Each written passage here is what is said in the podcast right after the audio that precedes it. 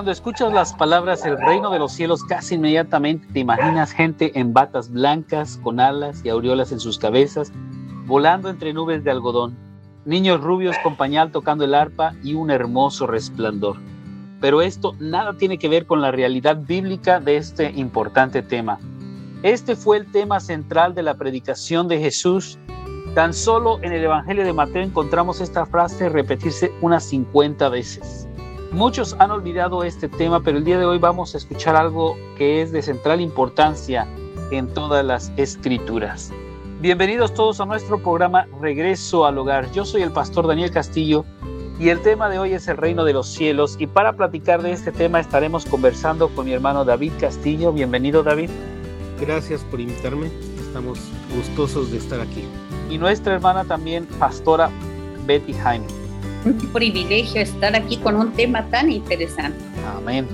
Es difícil imaginarnos cómo es un reino en nuestros días porque es algo que ya no existe.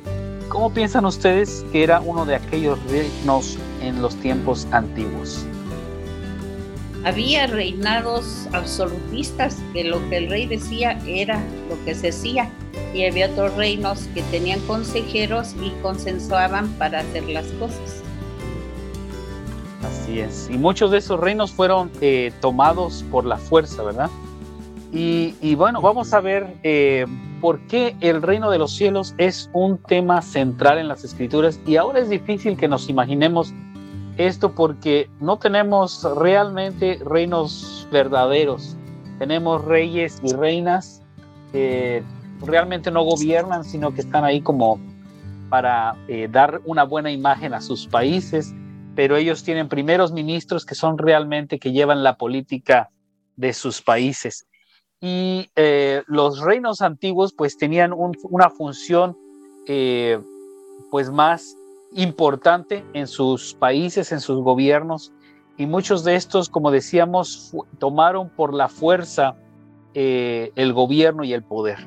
Pero vamos a ver qué es este reino de los cielos y vamos a darnos cuenta que encontramos en las escrituras el reino de los cielos desde el principio de la creación.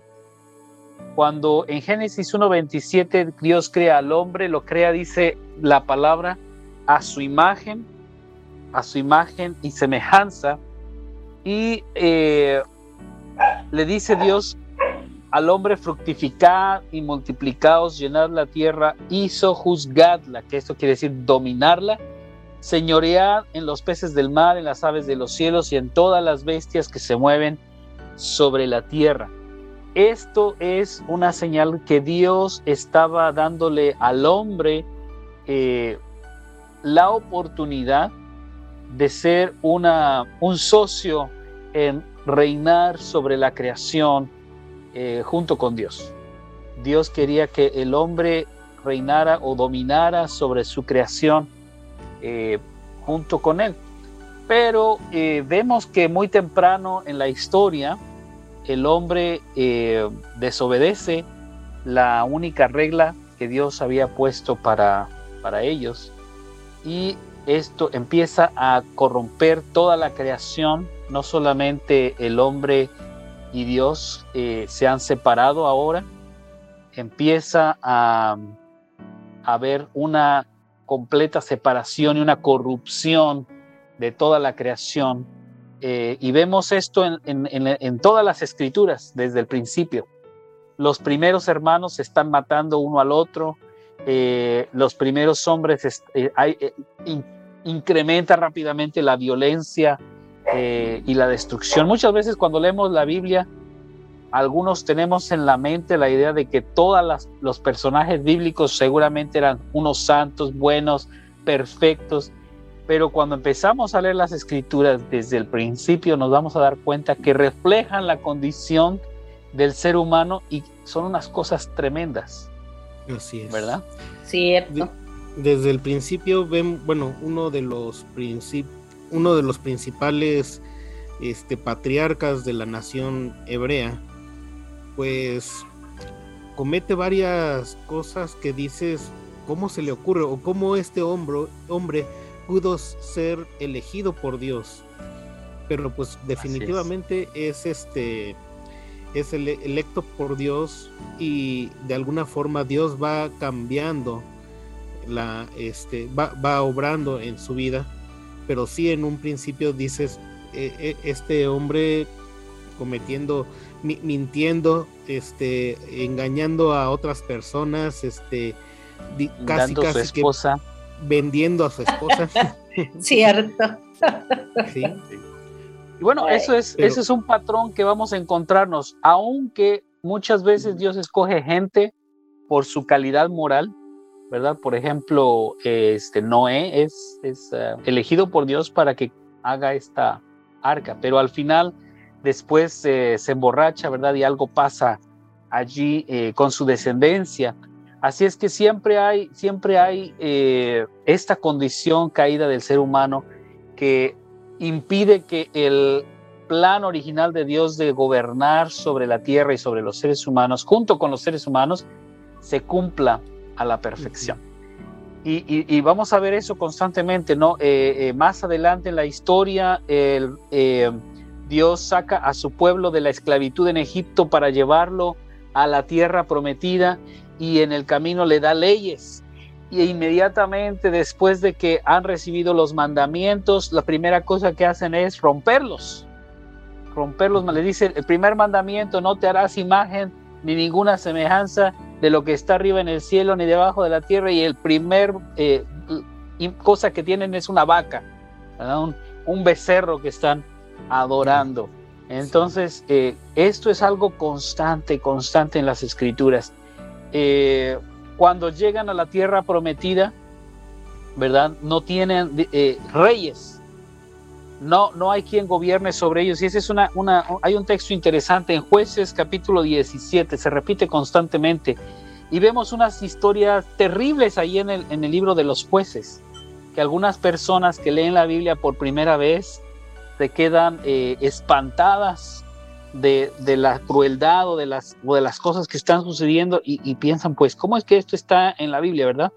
Pero en jueces 17.6 eh, nos da una, una razón de por qué las cosas están en esa condición. Dice, en aquellos días no había rey en Israel. Cada uno hacía lo que bien le parecía. Cada ser humano hacía lo que bien le parecía y ahí están las consecuencias, ¿verdad? Eh, de mal en peor, de mal en peor. Eh, el pueblo de Israel pide un rey, eh, un rey humano a Dios. No, no están aceptando que Dios gobierne sobre ellos, pero quieren un rey humano, como tienen las otras naciones. Y, Dios les dice, pues es un rey que, que, al final se va, te va a oprimir. Y a ellos no les importa, tienen reyes humanos.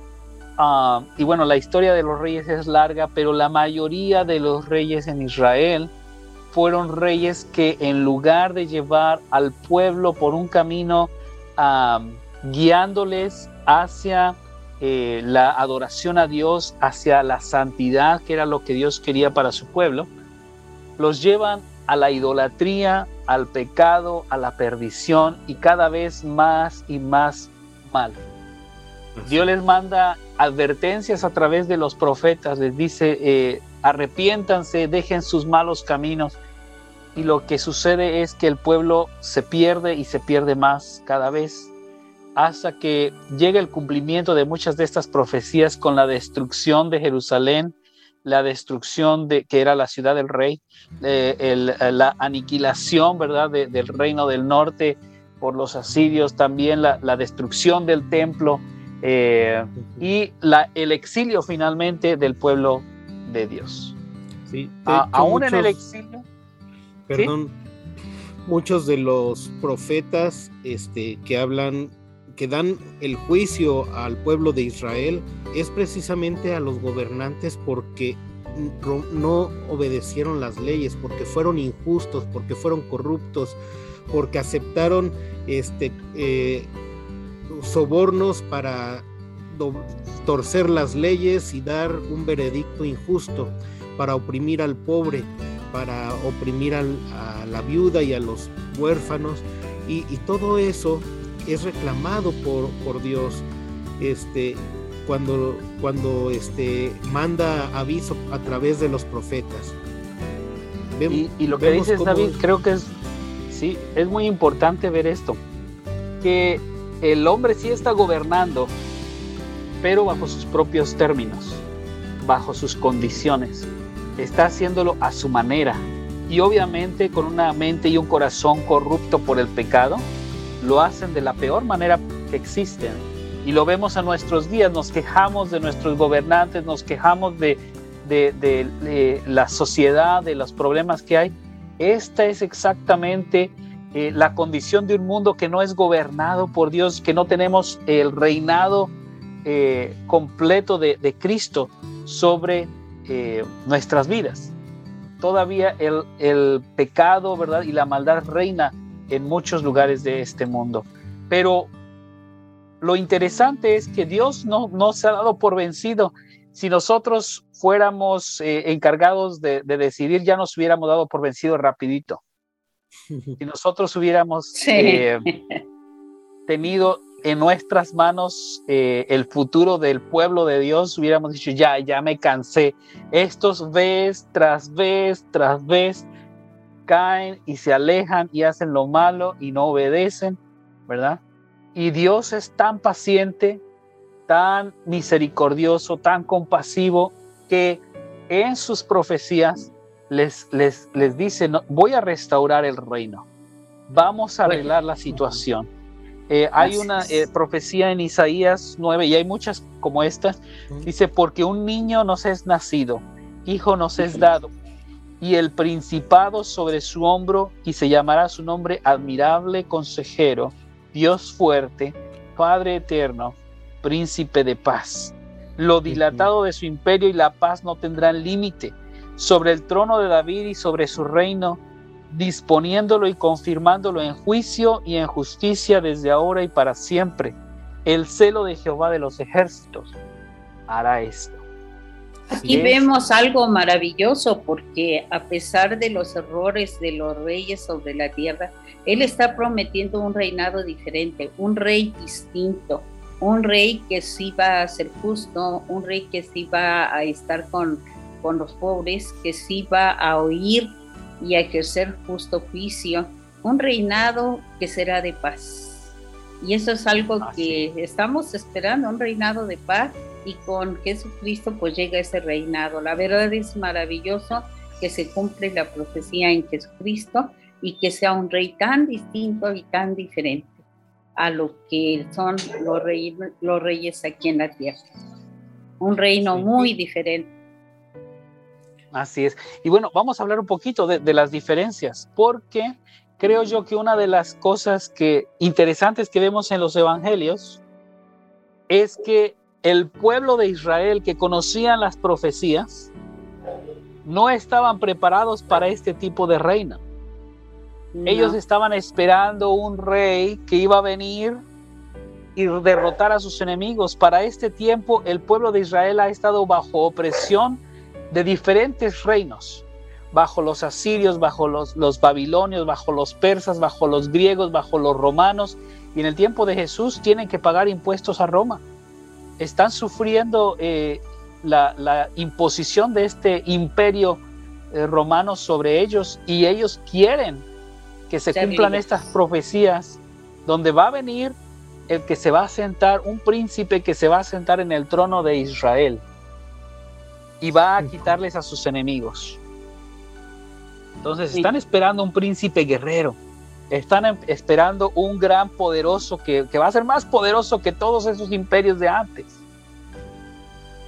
Y no tienen idea cuando un bebecito en Belén, indefenso, es eh, nacido como rey para los judíos. No tienen idea, ¿no? Un, hombre humilde, eh, un carpintero, no tienen idea. Sus mismos discípulos eh, por mucho tiempo andan con Jesús y no tienen idea quién es Jesús. hasta el punto que Jesús les, les pregunta, ¿no? ¿Quiénes dicen los hombres que soy yo? Y ellos dicen, no, pues unos dicen que Isaías, Jeremías, algunos de los profetas, Juan el Bautista. Y les dice Jesús, ¿y quiénes dicen que soy yo? Y es cuando el Espíritu Santo le, le hace brillar la luz en la cabeza de Pedro y le dice, tú eres el Cristo. Cristo quiere decir ungido. Y los reyes eran ungidos, o sea, que le está diciendo, tú eres el príncipe que estaba profetizado, que estaba eh, escrito. Le está declarando Pedro allí en ese momento, yo, yo sé ahora quién eres tú. Y dice, bienaventurado Pedro porque no te lo reveló carne ni sangre. Fue una revelación espiritual. Mi Padre que está en los cielos te lo, reveló. Entonces, aquí, y, y como vemos, Jesús empieza predicando el Evangelio del reino. Buenas noticias para los pobres, justicia, paz, misericordia. Este es un reino completamente al revés. En, mis tiempos infantiles escuché alguna vez una canción que decía que este es el reino del revés, ¿verdad? Todas las cosas estaban al revés. Este es exactamente eso, es el reino al revés, ¿verdad? Están acostumbrados a, ver a los poderosos, a, la, majestuosidad, el poder eh, militar, eh, la autoridad en, este, en estos grandes gobiernos. Y viene Jesús y les dice, bienaventurados los pobres en espíritu, porque de ellos es el reino de los cielos. Y empieza a predicarles, mira, tú no te vas a vengar, tú vas a perdonar, tú vas a poner la otra mejilla.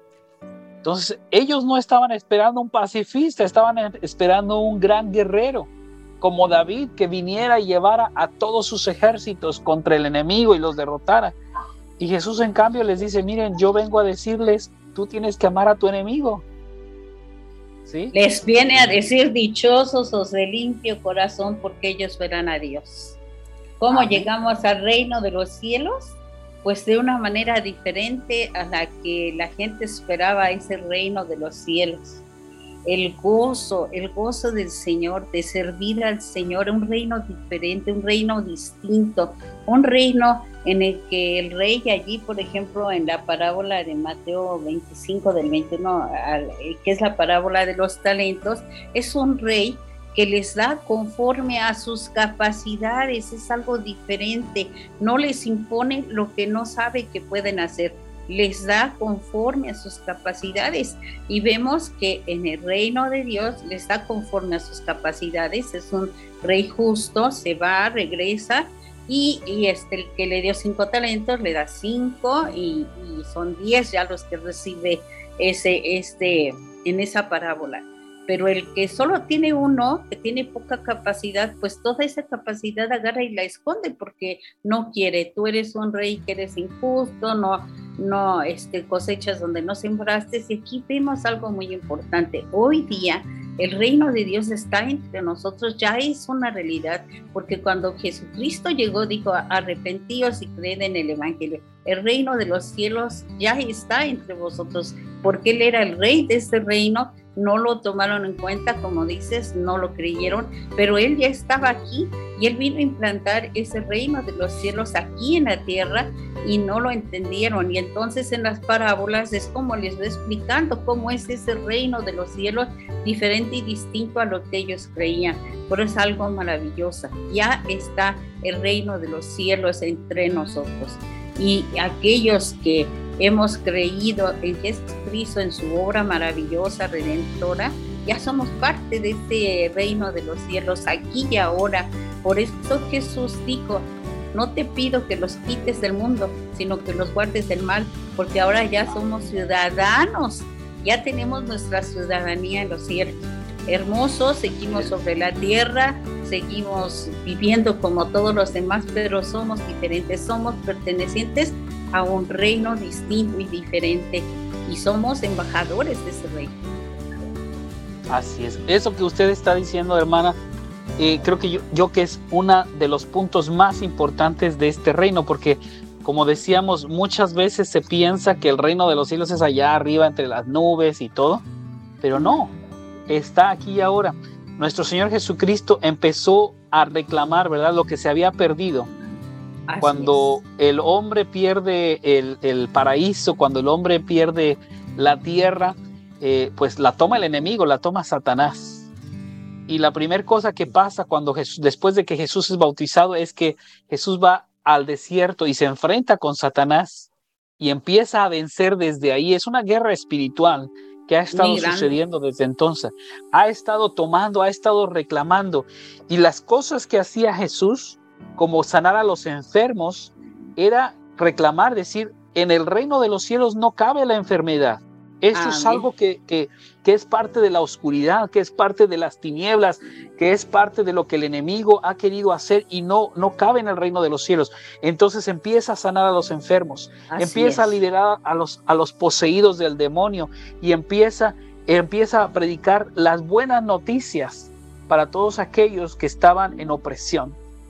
Y, y esto es lo que sigue avanzando el reino. El reino de los cielos está, está creciendo espiritualmente. Es una lucha, ¿verdad? Dice, dice que el reino de los cielos sufre violencia, ¿verdad? Es decir, es una, una batalla espiritual que, en la que está avanzando eh, la luz en contra de las tinieblas. Y lo que decía mi hermana Betty, ajá.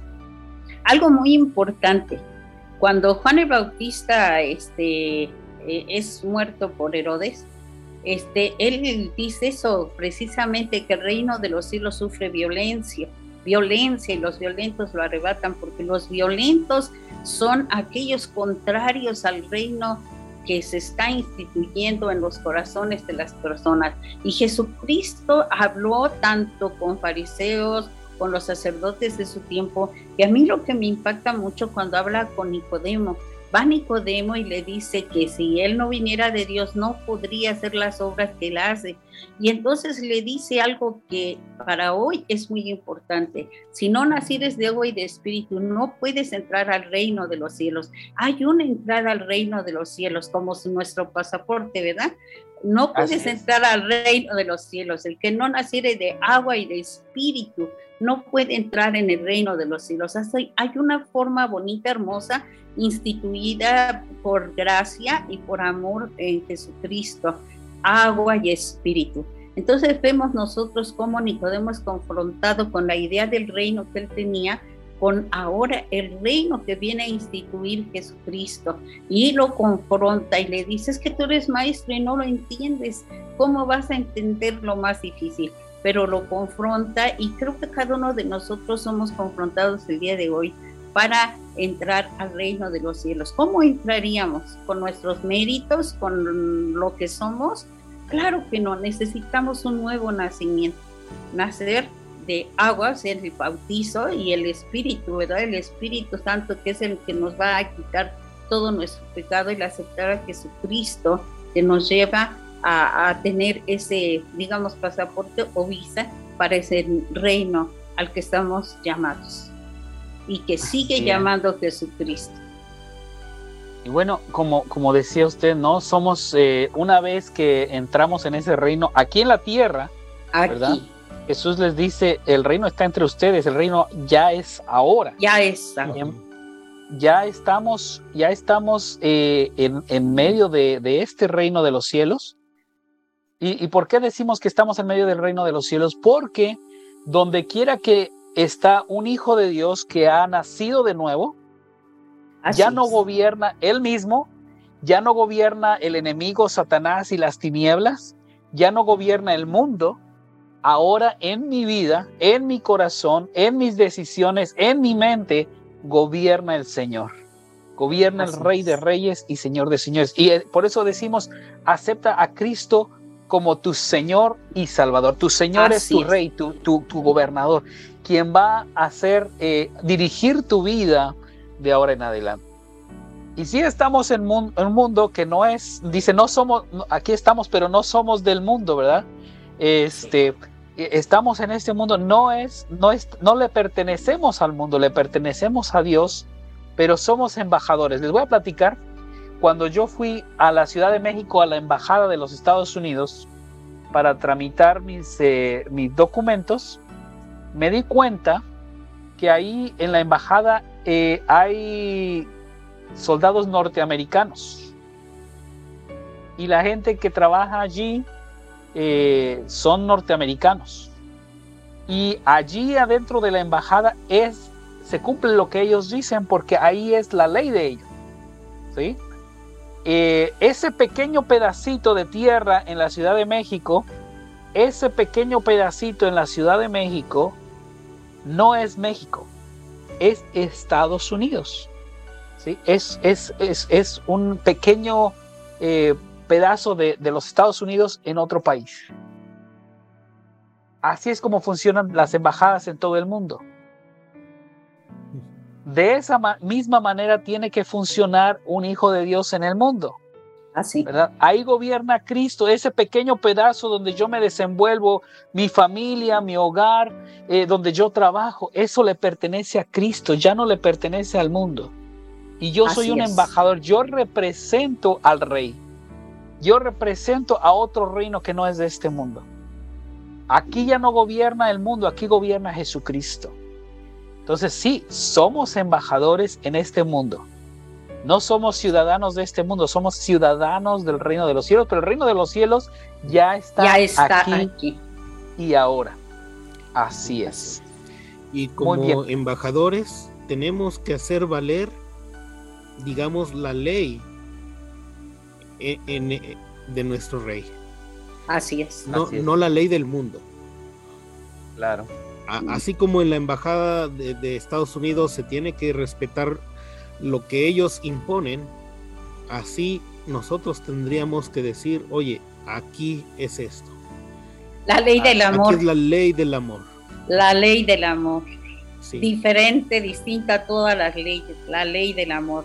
Es algo maravilloso que seamos embajadores de Cristo. Y algo maravilloso que dice, como si Dios rogase por medio nuestro, les rogamos, reconcíliense con Dios.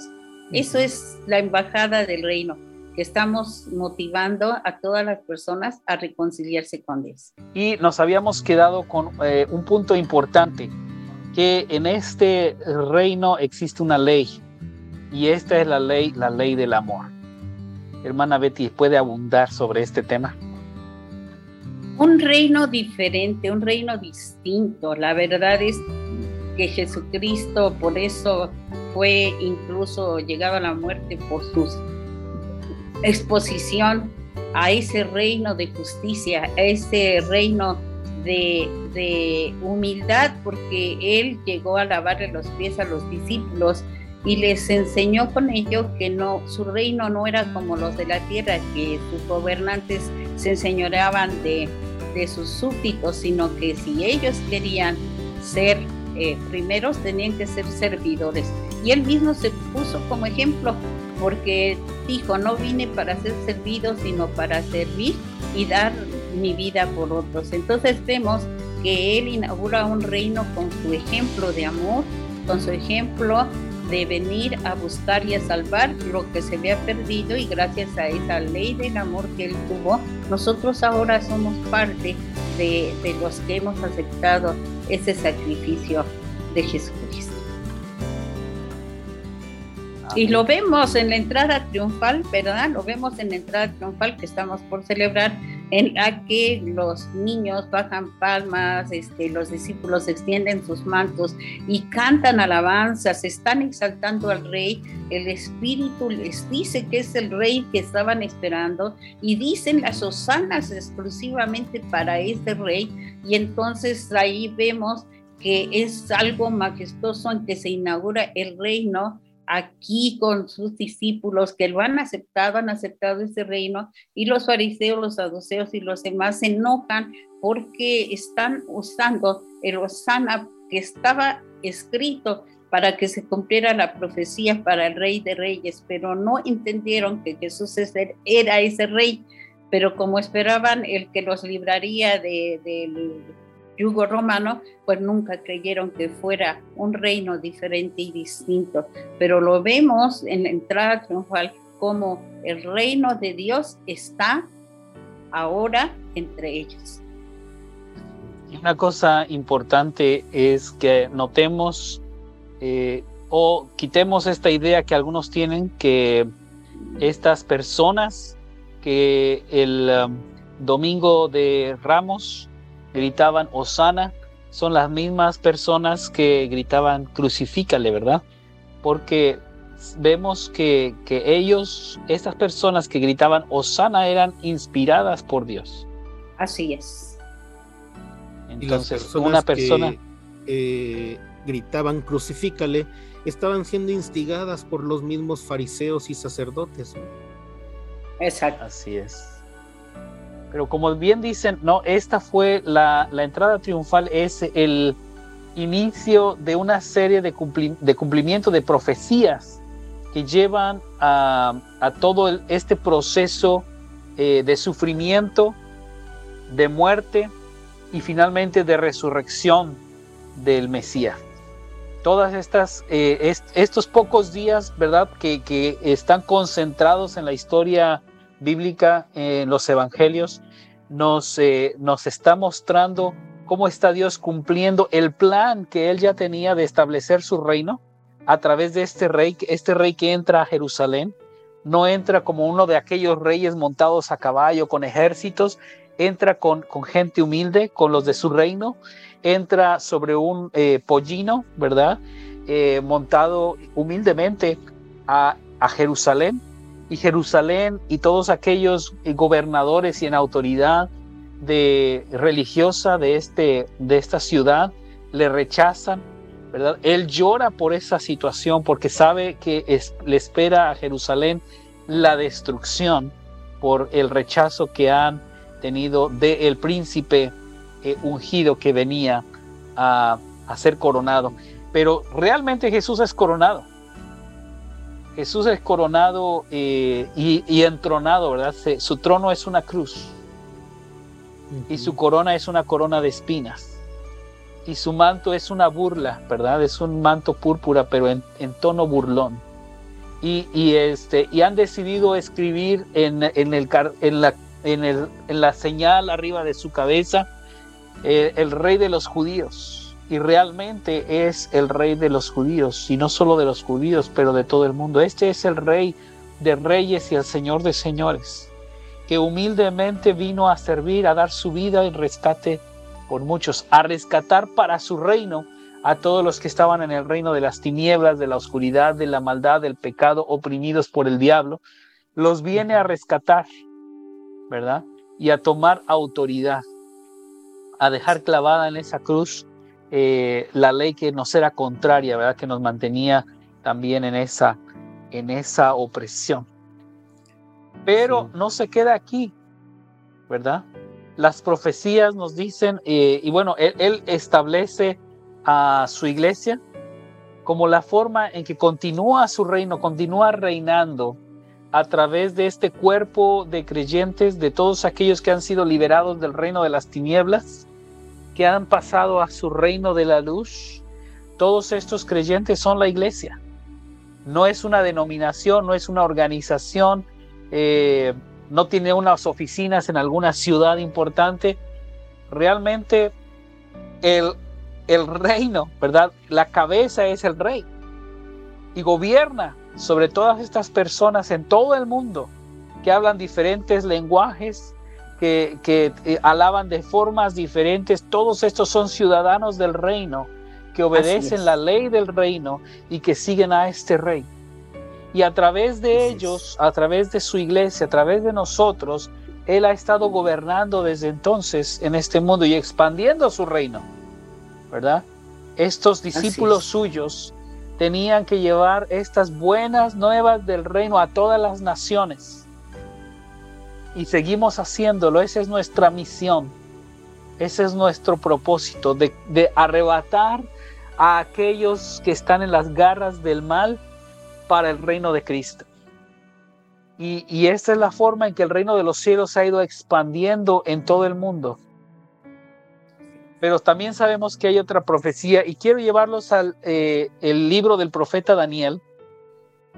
En el libro del profeta Daniel vemos, eh, hay varias partes donde menciona en los últimos días qué va a pasar con los santos, que son la iglesia, que son los miembros de este cuerpo de Cristo, que son los hijos del reino, Y vemos, por ejemplo, Daniel 7:18 que dice, después recibirán el reino los santos del Altísimo y poseerán el reino hasta el siglo eternamente y para siempre. También en el mismo versículo, eh, capítulo, perdón, capítulo 7, versículo 22 nos dice, hasta que vino el anciano de días y se dio juicio a los santos del Altísimo y llegó el tiempo que los santos recibieron el reino. ahora, ¿de qué nos está hablando esto? Porque decimos que el reino de los cielos ya está ahora, pero también decimos que el reino de los cielos viene. Así es. ¿sí?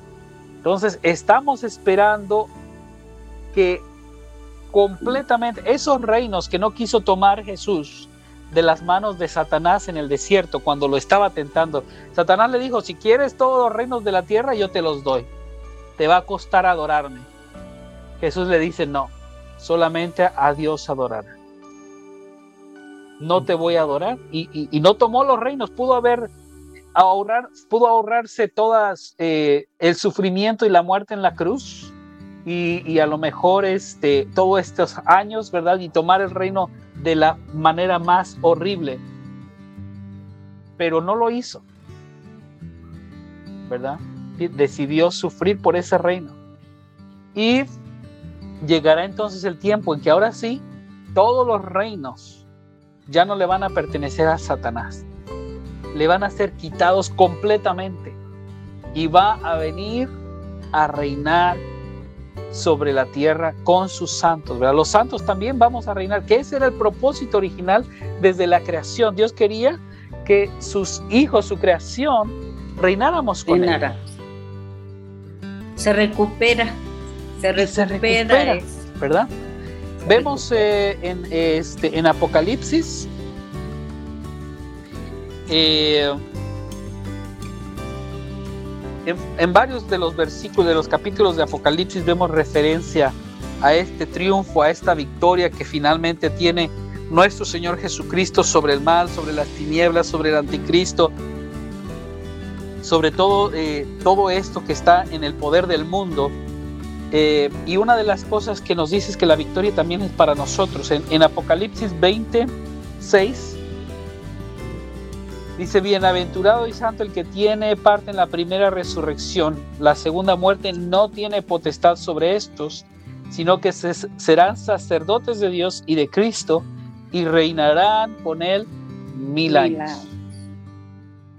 Entonces va a restaurar el reino los, los discípulos de Jesús cuando él eh, asciende al cielo. La primera cosa antes de que te vayas, dinos, restaurarás el reino en ese tiempo. No les toca a ustedes saber a qué hora pero ahí les dejo la pista. Ahí está en Apocalipsis. Al final de los tiempos voy a restaurar el reino. Así El reino va, va a ser establecido. Ustedes van a reinar también conmigo. Se van a sentar conmigo a juzgar a las naciones. ¿Verdad? Entonces, este es, este es un tema importante que va desde el principio de la palabra hasta el final. Y este era el propósito original de Dios, que reináramos, que gobernáramos con Él. ¿Verdad? Pero el hombre quiso darle a Satanás la oportunidad de tomar lo que era de Dios. Y Satanás aprovechó esa oportunidad y ha estado reinando las tinieblas en este mundo. Por eso vemos las noticias, vemos eh, la situación de este mundo que nos entristece tanto, ¿no? Tanto odio, tanta maldad, tanta corrupción, eh, tanto sufrimiento, tanto dolor, todo eso es, es resultado de la maldad que existe en este mundo. Por eso quisiera yo hacer una cordial invitación a todos nuestros radioescuchas. Hoy es un día muy especial. De verdad es un día muy especial. Si todavía no perteneces al reino de los cielos, pues está la forma más maravillosa de que puedas pertenecer al reino de los cielos. ¿Cómo? Aceptando al Rey de Reyes, a Jesucristo que se coronó en la cruz con su corona de espina, que vino a buscar y a salvar lo que se había perdido y que dijo, consumado es. Él hizo la entera consagración de su vida por amor a nosotros. Y cuando nosotros aceptamos su, su sangre preciosa, nos limpia de todo pecado. Y entonces Él hace la obra grande y maravillosa de hacernos partícipes de su reino. Y así como Él resucitó, nosotros resucitaremos con Él necesitamos, y si no has aceptado a Jesucristo, que lo aceptes de todo corazón, es una muy buena oportunidad. De verdad, como embajadores de Cristo, te rogamos en el nombre de Cristo, reconcíliate con Dios. Si tus pecados fueren como la grana, serán emblanquecidos como blanca lana el Señor vino a buscar y a salvar lo que se había perdido. Somos testigos de que éramos los peores pecadores porque no hay justo ni a uno y sin embargo por su gracia y su gran amor nos redimió, nos rescató y ahora somos ciudadanos del cielo por lo que Él hizo en nuestras vidas. Y así que te invito, y si tú vas a alguna congregación, pero todavía Jesús no es tu rey, todavía haces lo que tú quieres y a la hora que quieres, pues creo que es buen tiempo de que Jesús sea tu rey, que Él gobierne tu vida y que de verdad seas parte del reino de los cielos. Es una cordial invitación, la tenemos que aprovechar. Tal vez este sea el último día y dice la palabra, si oyeres hoy su voz, no endurezcas tu corazón. Así es que está abierta la invitación para que aceptes al Rey de Reyes y seas parte del reino de los cielos. Bendiciones. Amén. Pues muchas gracias David, muchas gracias hermana pastora Betty. Eh, y bueno, con este agradecimiento vamos a despedirnos y quiero invitarte, si no lo has hecho, hazlo ahora, recibe al Rey en el trono de tu corazón.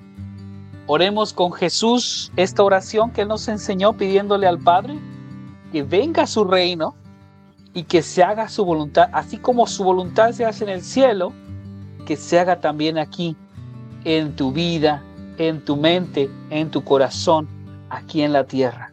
Seamos embajadores de ese reino y reine la luz en nuestras vidas en medio de un mundo lleno de tinieblas. Recuerda siempre que justo ahora Dios te espera con los brazos abiertos que vengas de regreso al hogar. Gracias David, gracias pastora. Hasta.